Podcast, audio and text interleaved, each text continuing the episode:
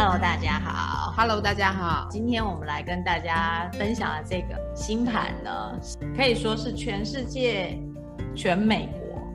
最有影响力的一个人，然后是一个媒体女王，叫做欧普拉。那我想，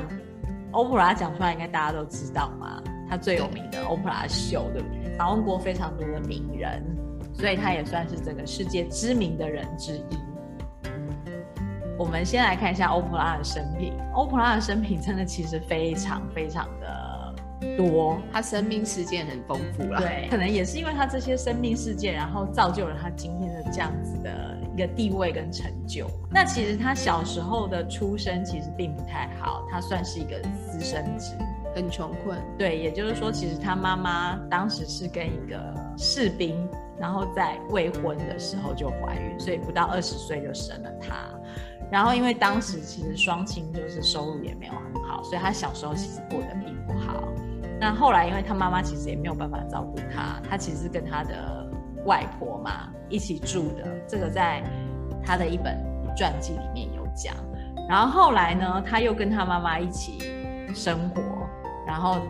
他妈妈也没有特别照顾他，所以他就被性侵，就是被周遭的亲戚性侵，然后性虐待，然后甚至他还在十四岁的时候生了一个小孩，然后后来早产嘛，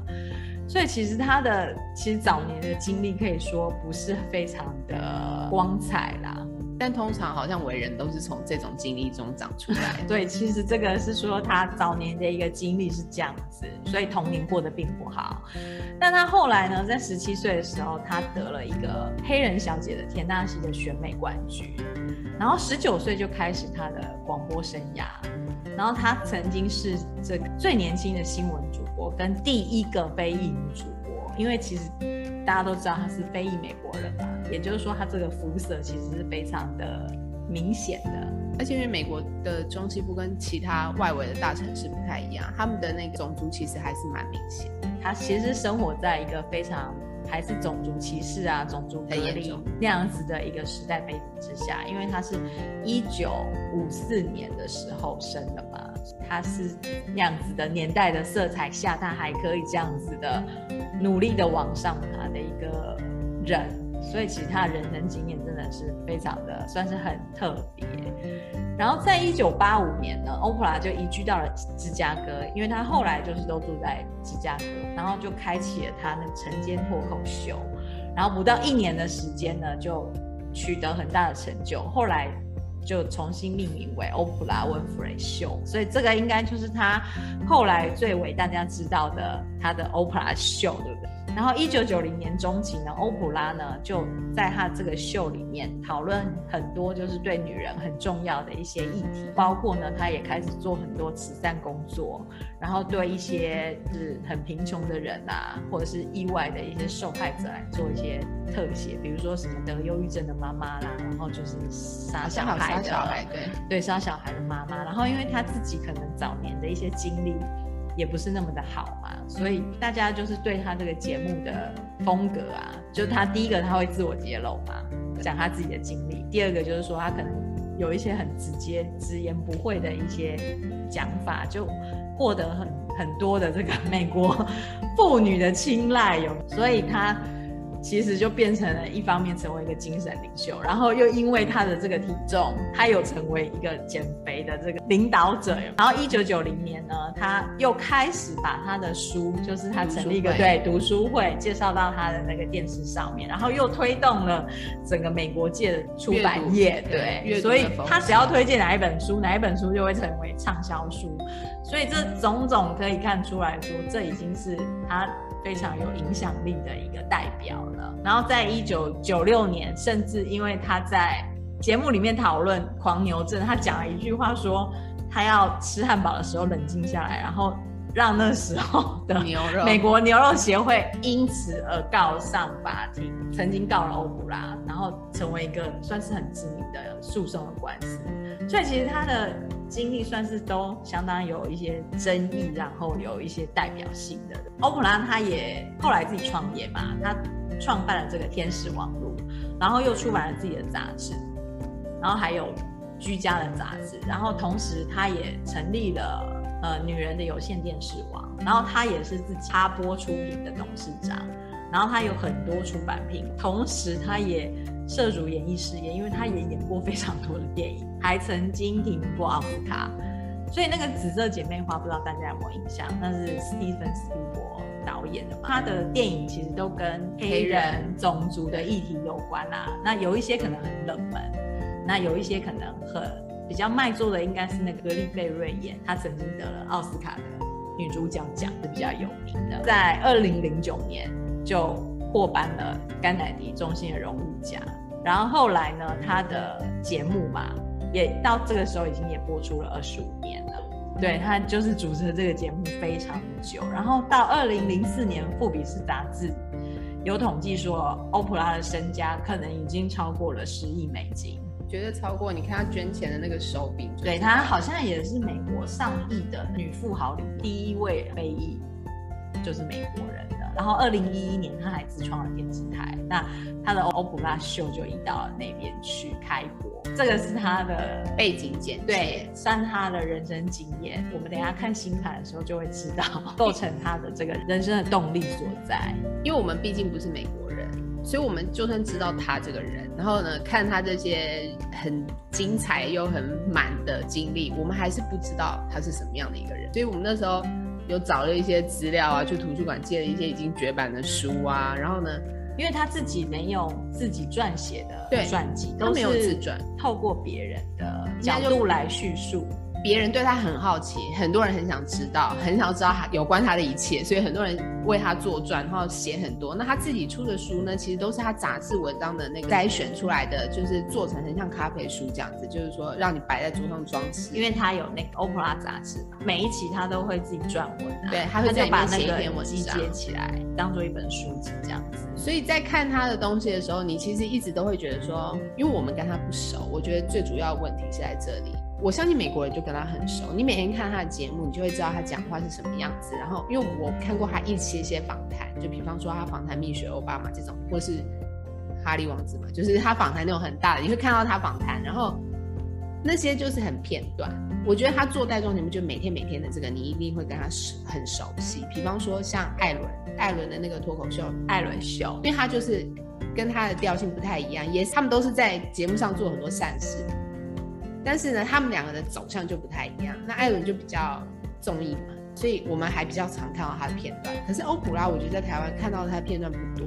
欧普拉的话，可能书籍画上他，比如说欧普拉的那个最爱的床头灵性书籍有没有？这种比较多。我们通常只会看到是他的名字，然后呢，他的形象。可是我们跟他的节目其实是很有断层的，不熟悉。那就算看了这些书，我觉得跟他都还是很有距离感，就是。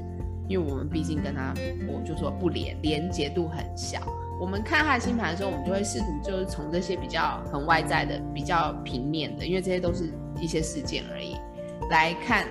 他的外在经历。那至于他内在的那童年的那些，他怎么消化那些性侵啊，然后小孩子生小孩不愉快的经历，对，那些事情就是他其实给出来的不多。我相信他在谈话节目上偶尔会分享，可是他那个分享，我相信也都不是很多。我觉得我可以感觉到他这个人是，他把很大一块是不跟人家分享，他把什么都跟你分享，他觉得好的事情、好的东西，可是他自己的他好像都不讲，好像比较难走到他内心世界。我觉得很特别，他感觉是活在一个媒体外面光环的人。我觉得他是活在他想要打造的那个形象里，而且他是很一致的，就是他给你看，即便我们爬出过他这些资料，也都还是觉得很难走到他的内心世界里面。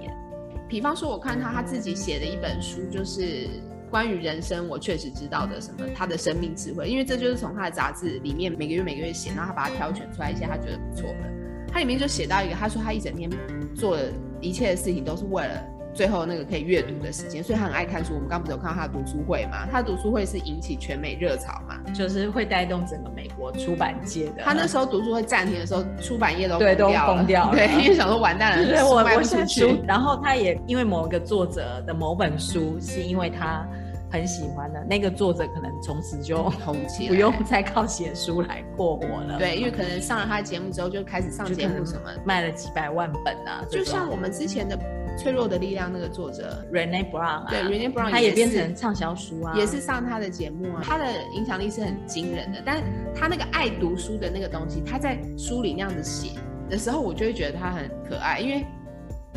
我忙了一整天，他的那个我忙一整天，人家他忙的是那么可怕的事情，可是你看他那句话，你就觉得很亲切。我们好像每个人都觉得，对啊，我们好像忙了一整天，就是为了晚上可以偷到一个小时、半个小时可以来看书，你就会立刻觉得跟他很近。我觉得那是他的常才，就是说他很有这个常才，他可以。即使他已经什么十亿美金了，你还是没有觉得他是一个很讨人厌的有钱人。有些人就会让你觉得，比方说像川普的老婆，你就觉得，对，我们跟他活在不同的世界。他随便拿一个几百万的铂金包，可是欧普拉就算有五十个铂金包，你也不会觉得他很跟你有。我觉得可能是也是因为他肤色的关系吧。我觉得不只是肤色，是因为他做的事情，然后呢，他讲话的风格跟，比如说我刚刚形容那句话嘛，他他讲话的风格是因为第一个他会挖苦自己，也就是说他不是说讲话会讨人厌的那种啊。当然他讲话可能的很很犀利或是很直接，也许也是有。他虽然好像跟我们很有距离，就是说我们看的这些书，我们都还是跟他，我们好像不知道他内心在想什么。可是我们不会觉得跟他有另外那一种跟有钱人的距离，他就是刚好处在那个完美的中间点，他就有点像平民天后，然后走向媒体宠儿的类似那个感觉，很像丑小鸭变天鹅的那个故事的底层啊。但是他编出来的东西很可怕，就是很厉害。所以我在看他的书跟。我昨天还写了一个文章嘛，就是写说我看了这些书以后，我收拾到他的感觉，我就一直觉得他不知道哪里让我觉得巨蟹座的能量很强，他有一种活在那个边界，就是中间点的感觉，他可以做出很多很不可思议的事情，可是他没有让你觉得他跟你很远。他可以一句话就让你觉得说你们是在同一艘船上，我觉得这就是他之所以做节目可以做那么成功的原因，而且可以做那么久的，对，还这么受大家喜爱。他瞬间就可以把那个隔阂，因为对他来讲，那个边界就是他管的，有没有？因为他整个人坐在上面。那我们等下就会看到他的星盘，他南交点就在巨蟹座。因为我知道他是水瓶座，可是我不晓得他为什么。我在看他这些东西的时候，我就一直一直感觉他的那个活在那个两两个世界，或是活在那个边界。因为像他小时候，我们刚刚前面看他的经历，他小时候很穷，对不对？跟外婆住，可是外婆对他很好，所以他同时有个很开心的，